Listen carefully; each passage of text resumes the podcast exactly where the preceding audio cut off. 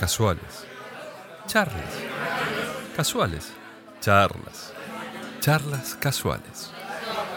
Para amigos.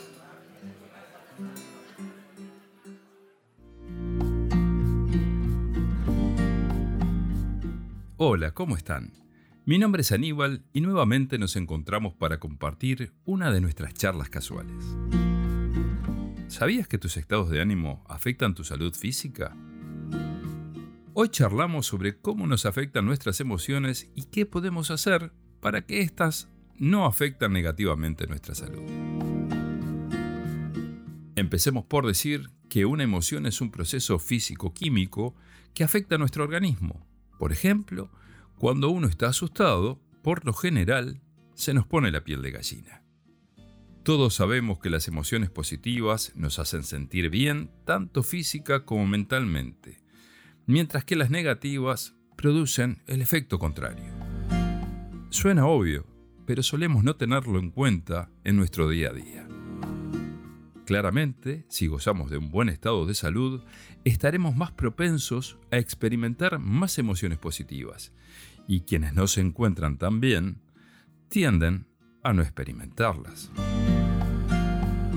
Tenemos emociones negativas que nos ayudan a protegernos de algunos problemas, pero no está bueno permanecer tristes, con miedo o enojados, ya que estas situaciones nos hacen esforzarnos más y pueden traernos trastornos de salud. Pero veamos qué pasa cuando nos sentimos de cierta forma. Al experimentar tristeza, enojo, depresión de forma constante, solemos tener cambios que nos distraen de las cosas saludables que hacemos y por lo general nos rendimos a los malos hábitos, que básicamente es dejarse estar y ponerse sedentario, o dejarse seducir por los vicios como el alcohol, o fumar, o comer cualquier cosa, poniendo en riesgo nuestra salud. El mantener estos estados negativos nos produce tensión, dolores musculares, colon irritable, que la presión se vaya a las nubes y sus consecuentes problemas coronarios y más. El estar preocupado constantemente nos llevará a tener un estado psicológico malo, por lo que, tal vez, empecemos a consumir remedios o sustancias que en lugar de ayudarnos, a la larga nos va a empeorar. Estos estados emocionales nos harán ver las cosas de una manera equivocada. Y si dejamos que esto pase, los nervios harán que todo parezca amenazante y aumentará nuestra ansiedad, tendremos ataques de pánico, nos alejaremos de la gente, tendremos trastornos depresivos, entre otras cosas, y todo lo vamos a ver muy mal. Pero las emociones positivas también nos pueden llevar a tener problemas de salud. ¿Pero cómo es eso? Bueno, si nos ponemos eufóricos, por ejemplo, este impulso nos puede llevar a tomar decisiones incorrectas, como andar muy contento y distraído por la calle, con sus posibles malas consecuencias. Igualmente, ser positivo nos ayuda a estar sanos y tendremos una sensación de bienestar mayor que será, por supuesto, muy buena para nuestra salud. Charlemos un poco más. A medida que pasa el tiempo, sabemos más de cómo las emociones impactan en nuestro cuerpo, ya que neurológicamente nuestro cerebro, dependiendo de la situación, da una información que hace que tengamos una respuesta emocional y esta en consecuencia nos hace tener una respuesta física, que se refleja en nuestra respiración, postura, expresión facial, nuestro tono muscular, etc. ¿Y cómo es el mecanismo que hace que nos pasen estas cosas? Por lo general tenemos algún síntoma al que no le damos importancia, pero va creciendo al pasar el tiempo. Y esto hace que en algún momento tengamos que ir al médico para que nos diga que nuestros neurotransmisores que están relacionados con nuestro estado de ánimo, que son, entre otros, la dopamina o la serotonina, están disminuidos. Y te van a mandar una medicación para acomodarlos. Pero ¿por qué tengo este desbalance? Aparte de alguna carga genética que pueda hacernos sensibles a determinadas alteraciones, también tenemos lo que se llama sistema nervioso autónomo vegetativo, que se divide entre el sistema simpático y parasimpático. Al lamentarnos o preocuparnos por cosas que hicimos o cosas que pueden pasar, o hay un peligro, estamos generando tensión que activa nuestro sistema nervioso simpático, que es la causa por la que empeora nuestro sistema inmune o nos genera problemas digestivos y otros malestares.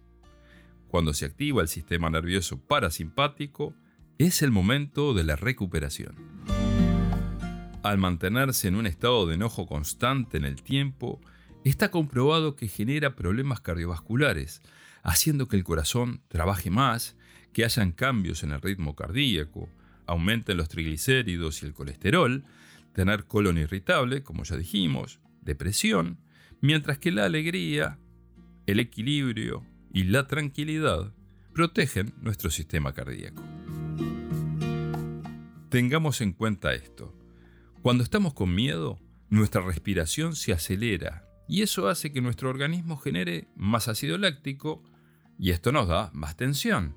Pero si por el contrario estuviéramos riendo, nuestro organismo genera una gran cantidad de serotonina que lo que hace es calmarnos. Cuando estamos atrapados por la ira y el miedo, en nuestro cerebro se elevan estos neurotransmisores, el glutamato y el cortisol. Al pasar esto, empiezan a morir neuronas que están ubicadas en cierta parte de nuestro cerebro que es capaz de reestructurar toda la memoria.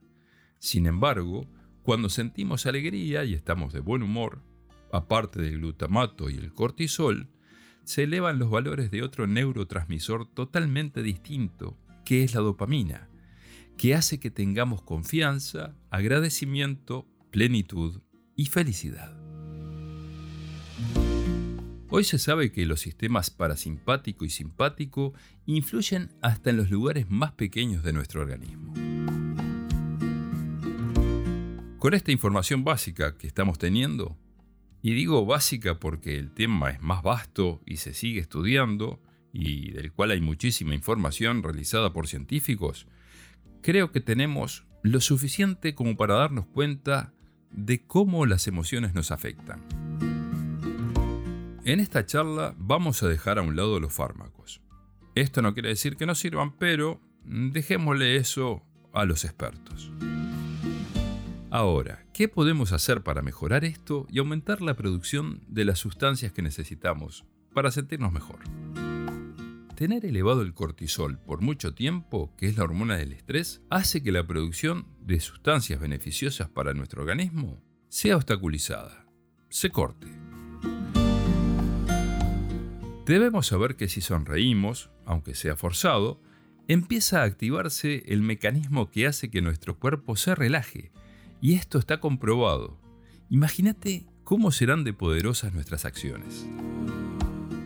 Exponerse a la luz del sol es muy beneficioso. Quedarnos encerrados en nuestros hogares no nos va a ayudar y nos va a desregularizar. Y nuestro ciclo circadiano, que regula el sueño y la vigilia, se va a ver afectado. Exponerse a la luz solar, aparte, regulariza nuestra vitamina D, muy necesaria para nuestro bienestar. La calidad del sueño es muy importante. Dejar los aparatos electrónicos, por ejemplo, una hora antes de dormir, nos va a ayudar a tener un mejor descanso. Otra cosa muy importante es estar con amigos, familia y tener una buena actividad social. La postura y lo que mi cara le dice a mi cerebro hacen que se produzcan determinadas hormonas. Por eso, aunque estés triste o depresivo, tenés la posibilidad de elegir cómo respirar. Hacerlo de manera profunda hace que nuestra serotonina aumente. Y poner, por ejemplo, la cara feliz, a pesar de estar mal, va a generar un conflicto en mi cerebro y obligamos a este a producir mejores hormonas. Al decir me siento mal, estoy pésimo, estoy triste, nuestro cerebro va a generar malas sustancias. No es lo mismo decir estoy enojado que estoy molesto. La meditación es más que importante. La meditación regula la atención, que es la capacidad cognitiva que influye en otros procesos mentales como el aprendizaje. El cerebro está en cambio constantemente. Hábitos como la meditación mejoran la comunicación entre neuronas y modifican ciertas estructuras neuronales. pero lo cierto es que la meditación cambia estructuras del cuerpo y de la mente, y su impacto en nuestro organismo es muy beneficioso. La ciencia dice que la meditación reduce el estrés, mejora la concentración y mejora nuestro descanso. Hacer ejercicio físico mejora la salud del cerebro y el aprendizaje. Puede ayudar a las personas a dormir mejor. Cuando haces ejercicio, tu cuerpo produce sustancias químicas que te ayudan a sentirte bien. El ejercicio reduce la posibilidad de sufrir de depresión y disminuye los sentimientos de ansiedad. Otra cosa que puede parecer rara, pero también está comprobado científicamente que nos ayuda, es exponerse al frío. Esto hace que se modifiquen nuestros neurotransmisores. Al tomar duchas frías de apenas unos 15 segundos para empezar, y luego agregarle más tiempo, harán que el cortisol se reduzca significativamente y aumente mucho la dopamina y otras hormonas buenas para nuestra salud. Tenemos las herramientas para mejorar nuestro estado emocional y en consecuencia poder tener una mejor calidad de vida, que va a ser favorable para nosotros y también para todos los que nos rodean. He leído que tenemos dos formas de hacer las cosas con respecto a este tema del que estamos hablando. O nos dejamos dominar por las emociones o podemos tratar de controlarlas. Muy bien amigos, hasta aquí sigamos con la charla de hoy que como siempre espero los ayude a poder estar mejor. Por favor, manden sus comentarios a nuestro mail y digan de qué temas les gustaría que hablemos en este espacio al que llamamos charlas casuales. Muchas gracias por estar ahí. Hasta la próxima.